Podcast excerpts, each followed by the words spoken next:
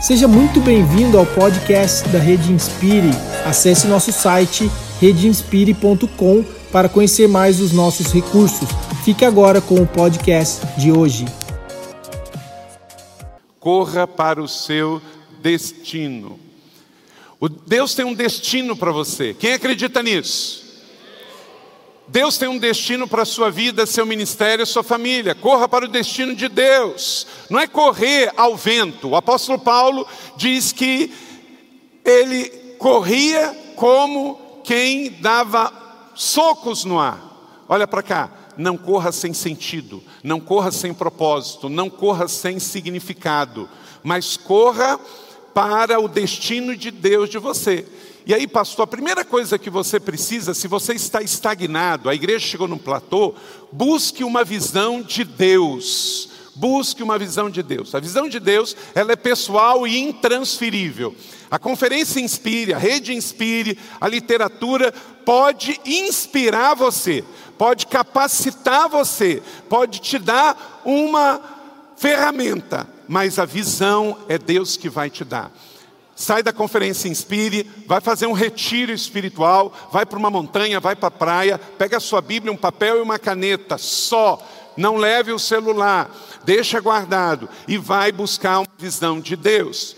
Quem precisa de uma visão? Quem está sem visão ou quem está estagnado? Quem está parado? A sua igreja não está batizando, a sua igreja não tem vocacionados, a sua igreja não está abrindo extensões, não está plantando igrejas, não tem conversão, não tem reconciliação. Então ela estagnou, está num platô. Quer dizer que ela vai ficar assim amanhã? Não. Basta você buscar de Deus uma nova visão para se reinventar. Aí vem uma visão nova de Deus, passa para você aí você pega essa visão, guarda essa visão, compartilha essa visão com a sua equipe de liderança e depois compartilha com a igreja e vão realizar. Aí sim, aí entra o papel da Rede Inspire, aí entram os livros que eu te indiquei, entra conferências como essa.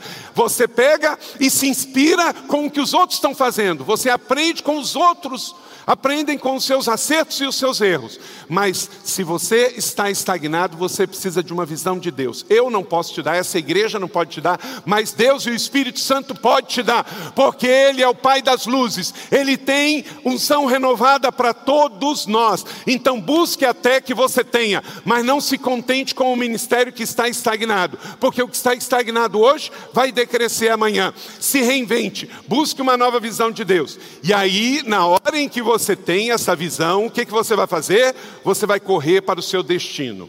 O destino que Deus tem para você. Abra sua Bíblia em 1 Reis, capítulo 18, 44 a 46. Elias é o grande profeta do Novo Testamento. Você sabe um pouquinho do contexto, eu não tenho tanto tempo aqui, mas você conhece o contexto. Davi conquista a cidade de Jerusalém, unifica as tribos de Israel, Vem Salomão, o filho de Davi, e constrói o grande templo do Senhor. Salomão não tinha as mãos manchadas de sangue, como seu pai Davi, então ele ergue um templo lindo ao Senhor, está tudo bem os amalequitas foram vencidos, os cananitas em geral de Canaã foram vencidos, Israel tem uma tribo unificada, o reino está unificado sobre as doze tribos, agora eles têm um templo, estava tudo muito bem, mas aí o povo se desviou dos caminhos do Senhor e foi para a idolatria. E aí se divide reino do norte com capital na Samaria, Israel com capital na Samaria e reino do sul Judá com capital em Jerusalém. E no norte, um rei muito mau, chamado Acabe, que se casa com uma pagã chamada Jezabel. O que estava ruim ficou pior. O reino já estava dividido, era um problema. Acabe era um mau rei que fez pior do que o seu sucessor Jeroboão, antecessor Jeroboão. E aí acontece o que eu sempre digo: o que está ruim pode ficar pior. Reino dividido já era um problema. Um mau rei é um problema. Um mau rei mal casado é um péssimo problema. Então, uma igreja dividida é um problema. Um mau pastor é um problema. Um mau pastor mal casado é uma tragédia. Então, estavam as coisas ruins. mas Deus tem sempre um fio de esperança. Ele levanta um homem chamado Elias. Inclusive lançamos aí o livro do pastor Marcelo Toschi. Você é a resposta, baseado nesse espírito de Elias. Realmente eu acredito que nós precisamos de mais líderes, mais pastores com esse espírito de perturbador de Israel, de transformador, aquele que não está satisfeito com o status quo. E aí então, dentro desse contexto, 1 Reis, capítulo de número 18, o finalzinho da história, em que esse profeta, com o reino dividido, com Acabe e Jezabel matando os profetas do Senhor, se levanta então alguém para colocar ordem ao caos. 1 Reis 18, 44, que diz no finalzinho da história assim: Na sétima vez o servo disse: uma nuvem tão pequena quanto a mão de um homem está se formando no mar. Então Elias disse: Vá dizer a Acabe: prepare o seu carro e desça, antes que a chuva o impeça. Enquanto isso, nuvens escuras apareceram no céu, começou a ventar e a chover forte, e Acabe partiu. Acabe partiu. O que você vai fazer daqui a pouco? Partir. Acabe partiu para de carro para Jezreel, lá embaixo no vale. O poder do Senhor veio sobre Elias e ele, prendendo a capa com um cinto, corre à frente de Acabe por todo o caminho até Jezreel, o vale lá embaixo. Que o Senhor abençoe e aplique essa palavra no meu e no seu coração. Amém? Corra é o desafio de Deus para você. Nada vai acontecer se você ficar parado. Nada vai acontecer se você ficar estagnado, se você ficar no platô. Diz o verso 46: Elias, prendendo a capa com o cinto, correu. Diga comigo, correu. À frente de Acabe por todo o caminho. À frente. É assim que profetas correm. Diga comigo, profetas correm à frente. Você não pode correr atrás, você não pode correr depois. Homens e mulheres que Deus levanta para ir em direção ao destino profético que Deus tem, se levanta e corre e passa à frente do inimigo e chega primeiro. É assim que Deus quer. Você vai sair daqui enviado para muitos desafios mas você não pode sair daqui manco, você não pode sair daqui com o coração dividido, você não pode achar que o inimigo vai ser mais veloz do que você, que a unção de Elias, que os pés de Elias, que a paixão de Elias, do nosso Senhor Deus, pegue o seu coração para que você aqui saia e tome a dianteira para cumprir os planos e propósitos de Deus para a sua vida. Não vai ser fácil, não vai ser de uma hora para outra, mas é possível, porque Deus te levantou como líder na sua igreja e na sua cidade. É possível, Deus quer, Deus quer salvar o mundo inteiro. Deus fez aqui em São José e está fazendo, está fazendo na sua igreja também. Essa história é uma história linda. Quando, sempre quando eu vou a Israel, o pessoal que vai comigo, eu gosto de ir lá no Monte Carmelo e relembrar essa história. Porque é assim, é uma pequena nuvem. Elias estava lá em cima do Monte Carmelo, Jezabel e Acabe matando todos os profetas de Israel, a terra estava contaminada com a idolatria, o culto a Baal estava restaurado no reino do norte, Israel estava se prostituindo, a situação era desanimadora, mas de repente o profeta de Deus, o perturbador de Israel, vê uma pequena nuvem do tamanho da palma de um homem vindo lá, se formando no mar Mediterrâneo, que era o mar grande, e vindo e vindo, e ele acreditou e ele falou: pode correr porque vai chover. Então, querido, acredite, Deus também está chamando hoje você para correr à frente. Nesta história, na sétima vez o servo disse: Uma nuvem tão pequena quanto a mão de um homem está se levantando no mar. Então Elias disse: Vá dizer a Cabe: prepare o seu carro e desça, antes que a chuva o impeça. Enquanto isso, Nuvens escuras apareceram no céu. Saiba que antes da chuva vem as nuvens escuras. E começou a ventar, começou a chover forte. E Acabe partiu de carro para Jezreel. E o poder do Senhor veio sobre Elias, e este, prendendo a capa com o cinto, correu à frente de Acabe por todo o caminho até Jezreel. Como no dia de Elias, assim também hoje, nós já vimos o vento bater, o fogo descer e a chuva cair. Então o que, que agora temos que fazer? Correr. Temos que correr. E nós vamos correr para onde? Nós vamos correr para onde? Nos nossos ministérios. Precisamos levantar dessa imaturidade. Tem muito pastor, tem muita igreja ainda brincando de ser crente, imaturidade, criança, coisa pequena. Queridos, não dá mais tempo. Jesus está voltando. Esse é o tempo de ceifar. Há uma grande colheita a acontecer. É tempo de realmente buscar algo mais sólido. Na verdade, não foi apenas dois sinais que aconteceram naqueles dias: fogo, vento, mas foi algo muito mais forte. Temos que aprender a lidar com o sobrenatural.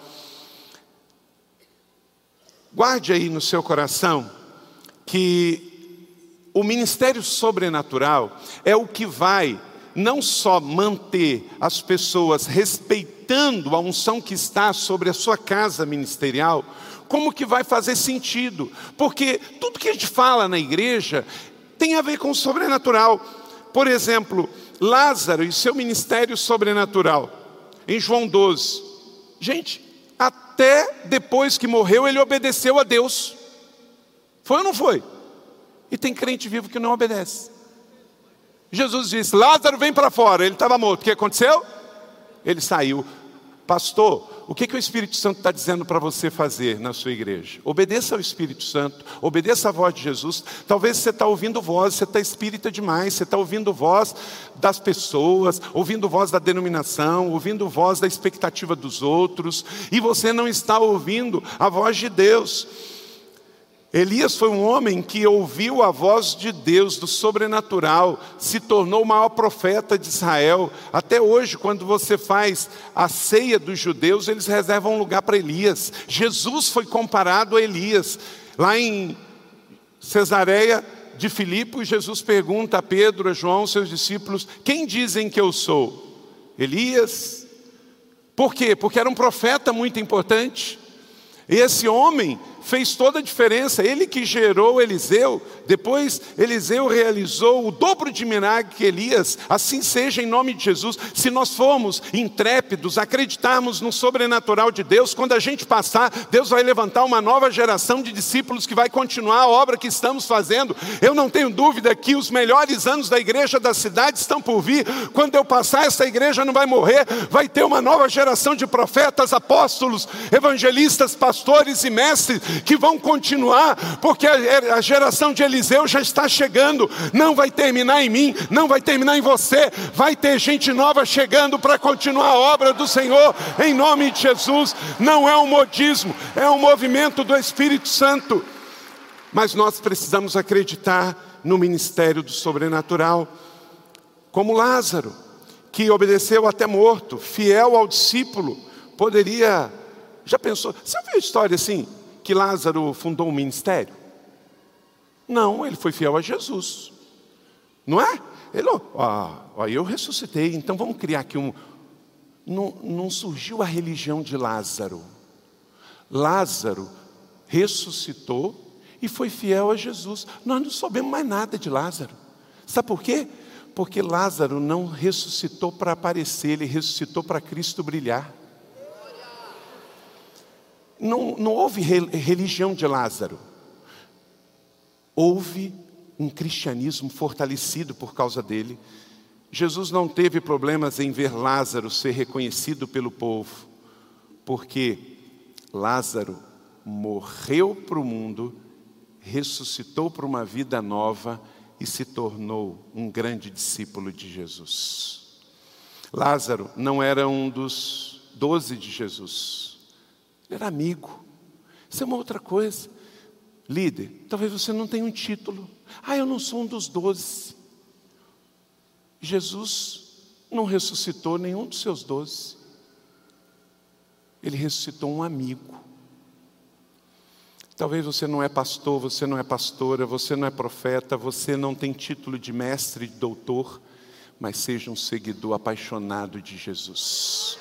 Seja um homem ressuscitado para realizar grandes coisas em nome do Senhor. Seja um servo, uma serva. Então, queridos, que esta história nos lembre como o carro de Acabe aponta para estruturas. Acabe desceu de carro, Elias foi e passou à frente dele.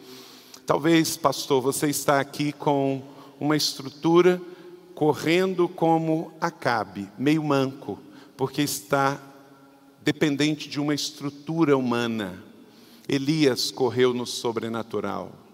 Vai chover, deixa eu correr e eu vou descer esse Monte Carmelo a mil na força do sobrenatural de Deus. Saiu, Acabe saiu à frente, mas como saiu preso e dependente de uma estrutura, chegou depois. Corra como os cavalos, corra livre. Sobre a vida sobrenatural de Elias estava a mão do Senhor. Várias referências que falam que a mão do Senhor estava sobre ele. Mas Acabe usava um carro de guerra. Os cananeus eram especialistas porque eles pegaram dos filisteus na beira da praia o domínio do bronze. Então eles faziam armas muito poderosas e eles dominavam o ferro, faziam rodas. Os carros de Acabe eram construídos por cananeus e eles tinham estruturas fortes. Mas não adiantou.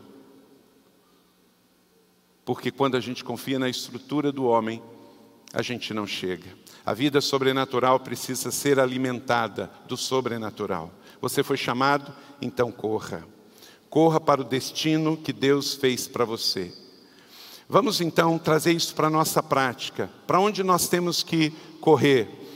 Vamos correr para, primeiro, a presença e a intimidade com o Pai, em nome de Jesus. Ontem, naquela entrevista fantástica com o Dino Rizzo, ele contou a história de Billy Graham. Qual é a primeira lição que ele deixou? Ame a Deus. Billy Graham morrendo, a última e grande lição da vida dele é ame a Deus, ame a Deus.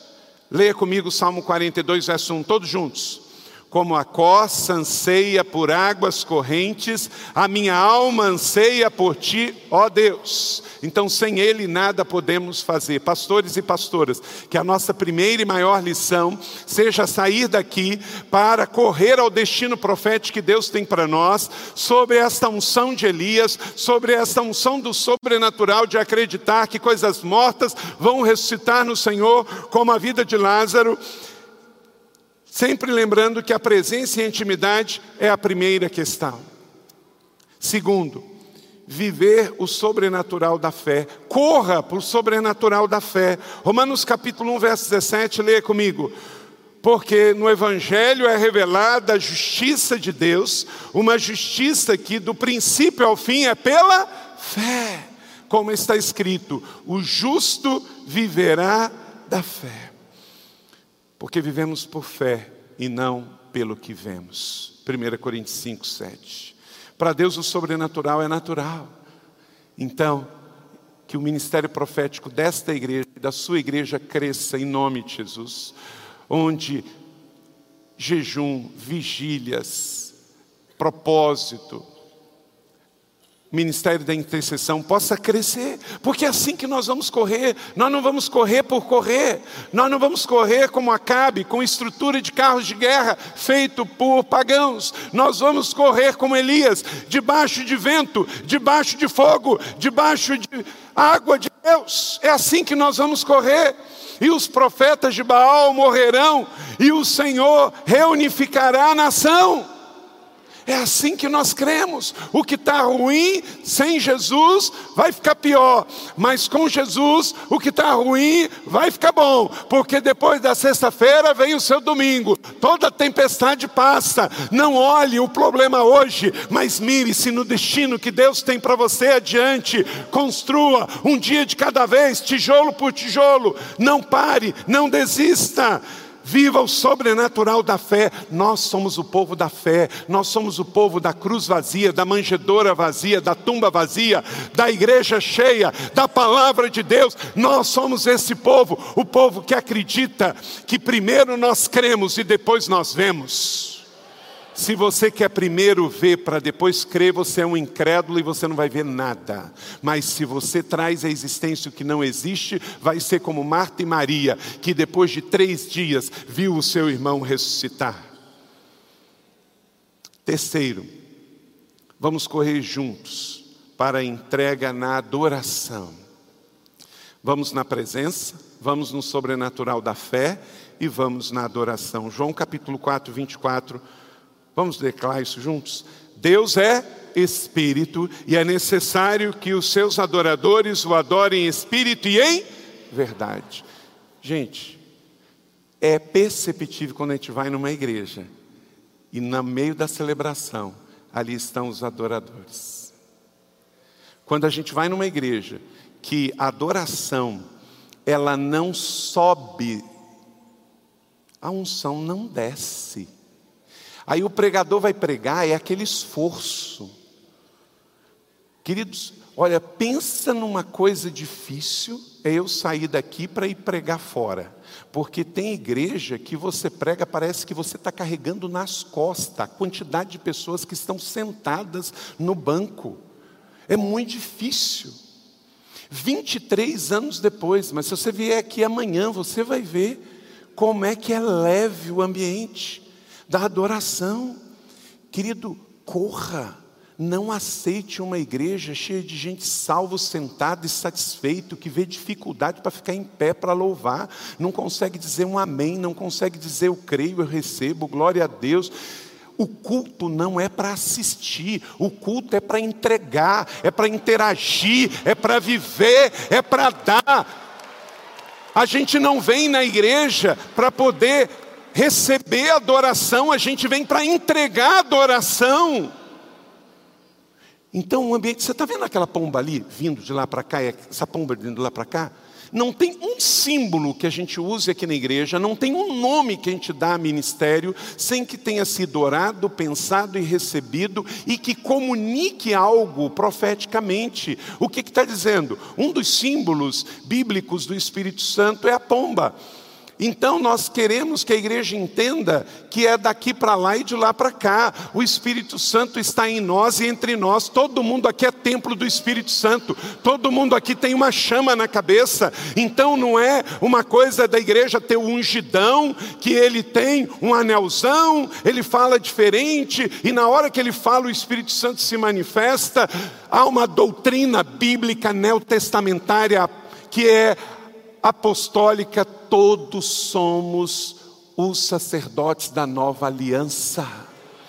Há uma unção, diz 1 João, que procede do santo que está dentro de você. Então, num domingo aqui na igreja, não é uma reunião de supermercado da fé, é uma reunião de adoradores que todo mundo vem entregar a sua adoração. Então tem vida, tem espiritualidade, tem o sobrenatural, é uma consequência disso. Eu creio que Deus vai fazer. Amém? Então, que em nome de Jesus as suas reuniões sejam encontro de adoradores. Amém? Quarto, corra para o evangelismo contagiante. Atos capítulo 8, 35 a 40. Então, Filipe, começando com aquela passagem das Escrituras, anunciou as boas novas de Jesus. E prosseguindo pela estrada, chegaram a um lugar onde havia água. O eunuco então disse: Olha, tem água aqui, o que impede de ser batizado? E disse Filipe: ah, Você pode, se crê de todo o coração. O eunuco respondeu: Creio que Jesus é o Filho de Deus. Assim, deu ordem para a carruagem parar, Filipe e o eunuco desceram as águas, o Filipe o batizou. Quando saíram da água, o que aconteceu? O Espírito Santo arrebatou Filipe repentinamente. E o eunuco não viu mais, cheio de alegria, seguiu o seu caminho. Filipe, porém, apareceu em Azoto, indo para Cesareia, pregava o evangelho em todas as cidades dos quais passava. Orgânico, natural, nós não precisamos de programa de evangelismo, nós precisamos de um espírito de evangelização. Que em nome de Jesus, nossas igrejas possa correr para esse espírito natural, orgânico. Filipe correu para ganhar, ele não precisou de um carro de guerra, ele estava naturalmente cheio de Jesus. Filipe de Samaria para o deserto de Gaza, para Azoto, para as cidades aonde ele estava para ir, ele tinha um espírito evangelístico dentro dele. Quinto, corra para o discipulado pessoal, que as nossas igrejas tenham prazer em que o irmão mais velho edifique o irmão mais novo, porque nós somos uma família da fé, onde tem irmãos e irmãs. E o que que acontece? A alegria do irmão mais novo poder honrar o irmão mais velho, e o irmão mais velho promover o irmão mais novo, e assim há uma unidade, não há competição em igreja família, não há competição em igreja saudável. Então, que em nome de Jesus você possa correr para o discipulado pessoal, um mais um.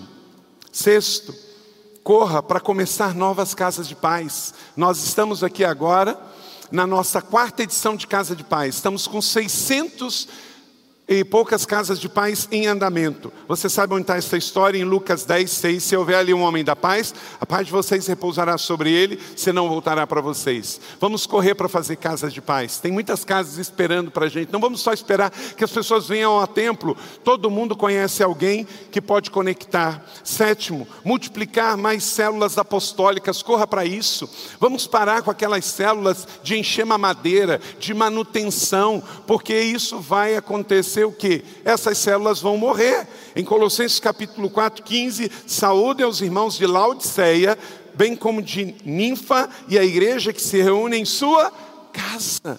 Então, as células é a família de Deus, é o povo do Senhor. Vamos abrir mais células na cidade, em outras cidades. Queridos, há uma aguardente expectativa de manifestação dos filhos de Deus. Vamos parar de brincar de igreja e vamos ser a igreja resposta, casa de paz, células empoderadoras. Vamos dar uma causa para as nossas ovelhas, uma causa para os nossos discípulos e filhos espirituais. Corra, corra, corra. Vamos correr para o que Deus tem para nós. Ah, mas é difícil, querido. Vai ser difícil sim. Nunca, nada foi fácil nesta igreja, nesses 23 anos que estamos aqui.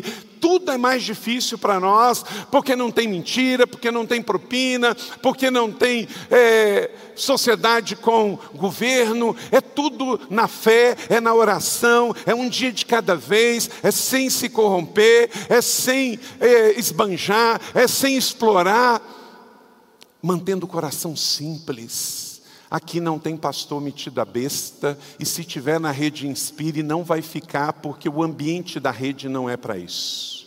É um ambiente de servo, é de gente simples, é de gente que quer ver Jesus brilhar, é o espírito de Lázaro que ressuscita não para abrir o seu negócio, mas para fazer Jesus brilhar e brilhar e brilhar mais e mais, para a honra e glória do Senhor. Pega da unção dessa rede, desta igreja, muita humildade, muita simplicidade, não é sobre nós, não é sobre uma pessoa, não é sobre um título, não é sobre uma organização, é sobre Deus e sobre as pessoas, é sobre o Espírito Santo, é sobre Deus Todo-Poderoso, não é sobre títulos, não é sobre cargos, não é sobre jeitinho, é sobre a manifestação de Deus. Oitavo, servir em ministérios.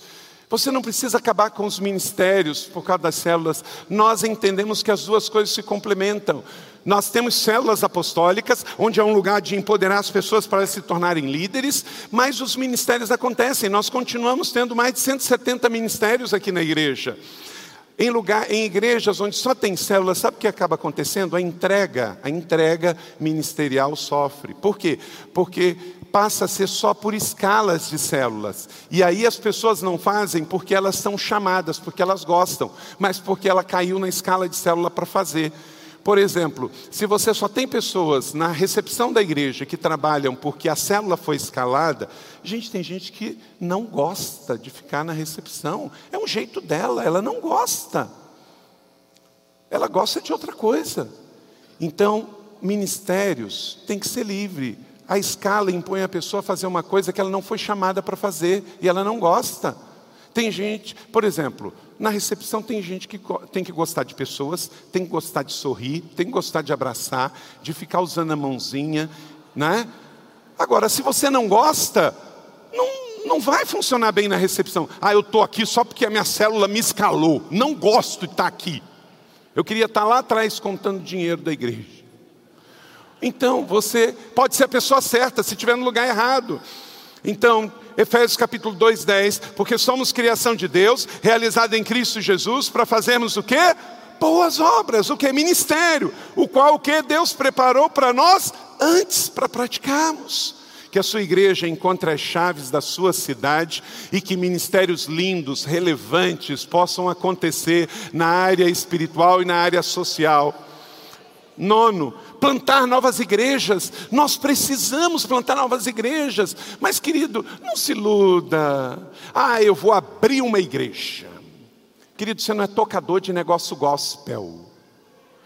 Ah, vamos lá, vamos uma cidade, aonde está o melhor imóvel, e aí vamos bombar, vamos abrir Querido, se você abrir uma igreja de um dia para o outro com mil pessoas, você está abrindo com a ovelha dos outros, porque a não ser que for feita uma conferência do Billy Grande de evangelismo antes, para que haja tanta decisão para todo mundo ir para lá. Comece com uma casa de paz, comece com uma célula. Sabe até por quê? Na parábola do semeador, não foi quatro tipos de terrenos que foi semeado? Só um que vingou. Então quer dizer, se você lançar quatro células e três não florescerem, ainda está dentro da estatística, mas uma vai florescer. Gente, hoje nós estamos vivendo um fenômeno que não se explica pela teologia, mas pela sociologia de adesão de pessoas em outras igrejas. Muita gente descontente.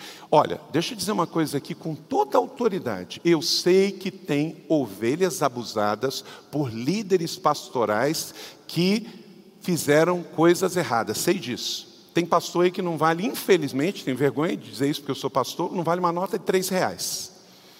Então tem pastor que fez coisa errada. Tem denominação que fez coisa errada. Mas tem muito de mimimi também. Tem muita gente que muda de igreja como muda de roupa só porque foi contrariado. Muda de igreja só porque não gostou do estilo da igreja, porque não gostou da pregação, ou porque foi contrariado. O camarada queria vender marketing multimídia na igreja, multinível na igreja, o líder de célula falou que não pode, ah, não quero vir mais. Querido, a sua célula não é para você vender coisa, é para você servir as pessoas. Não use as células da igreja para você ficar vendendo coisa. Você tem que vender, ok, glória a Deus. Pega o sapato, vai para a rua e vai vender. Um a um. Mas não use o seu título de líder de célula. Aqui na igreja, não tem. Não tem. Se acontecer, a gente vai ser chamado e vamos conversar. E se a pessoa não entender que está errado, o que, que ele vai fazer? Ele vai sair da igreja. Isso, gente, tem a ver com psicologia e sociologia, mas não tem a ver com espiritualidade. Nós temos que ser um povo bem resolvido para correr, porque ninguém que corre mal resolvido chega a lugar nenhum. Saiba que você é filho amado de Deus, que você tem um chamado. Se você tiver problema, e vai ter problema porque você é ser humano, resolva o seu problema, mas não mude de igreja por causa de problema.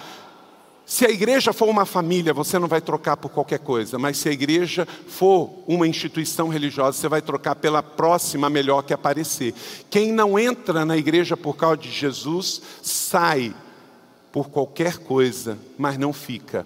Agora, se você entra por Jesus, você permanece. Nós só vamos correr para o nosso destino profético, trazer Jesus de volta à terra, se de fato estivermos bem resolvidos com a gente mesmo e com o nosso próximo. Sirva em ministérios, uma rede linda de ministério, enquanto que na célula a gente cuida fazendo, na rede de ministério a gente faz cuidando. Nono, plante novas igrejas falei sobre isso já, Tito 1:5. Vamos plantar novas igrejas. Lê comigo Tito 1:5. A razão de ter deixado em Creta foi para que você pudesse em ordem o que ainda faltava e constituísse o que? Presbíteros em cada cidade, como eu instruí. E décimo e último, vamos viver missões como estilo de vida. Foi nos dado, igreja, queridos discípulos, Mateus 28, 19. Não é a grande sugestão, é a grande comissão. Diga comigo? Não é a grande sugestão, é a grande comissão. Leia comigo Mateus 28, 19. Essa palavra Jesus ressuscita e volta para dizer. Então ela é muito importante. Todos juntos? Portanto, vão e façam discípulo de todas as nações, batizando-os em nome do Pai, do Filho e do Espírito Santo. Aleluia! Corra para a sua missão de vida. Não é um programa, missões não é um programa, missões é obediência a um grande mandamento. Jesus não disse que seria fácil, ele disse que estaria conosco. Por isso seu nome é Emanuel. E por isso quando ele subiu Atos 1, Atos 2, o Espírito Santo desceu, Jesus disse: "Eu os enviarei um outro halos, isto é, um outro do mesmo tipo, da mesma essência, que vai continuar a obra. Ele enviou o conselheiro, o consolador. Pastor, ovelha, querido líder, vai ser tão difícil que ele enviou o consolador. Para quê? Para nos consolar e nos animar a não jogar a toalha e não parar. Se Jesus é Emmanuel, se o Espírito Santo é o consolador, se neste mundo tereis aflições, se somos enviados como ovelha no meio de lobos, por que, que você achou que seria fácil? Não vai ser, mas Ele está contigo. Corra, as conquistas já estão aí à sua frente. O fogo já caiu, como nos dias de Elias. A chuva já caiu, como nos dias de Elias. Agora corra, agora é contigo, é com os seus pés. Corra com o coração leve, corra com a mente de Cristo, corra com as suas mãos livres, libere-se de toda a armadura de Saul, todos os carros de guerra de Acabe, corra para o mundo todo, pregar o Evangelho, plantar novas igrejas, equipar os santos para o ministério. O seu destino não pode esperar. Então, vamos sair daqui cheios, abastecidos e satisfeitos para correr a corrida da nossa vida, a corrida da nossa história, com uma igreja família você tem uma igreja família, cheia de irmãos e irmãs, biblicamente, apostólica, pastoral, profética, para que você realize o que Deus chamou você para fazer. Não pare por falta de recursos. Você recebe essa palavra da fé? Você acabou de ouvir o podcast da Rede Inspire. Acesse redeinspire.com para conhecer melhor os nossos recursos. Rede Inspire, há 10 anos inspirando igrejas, pastores e líderes.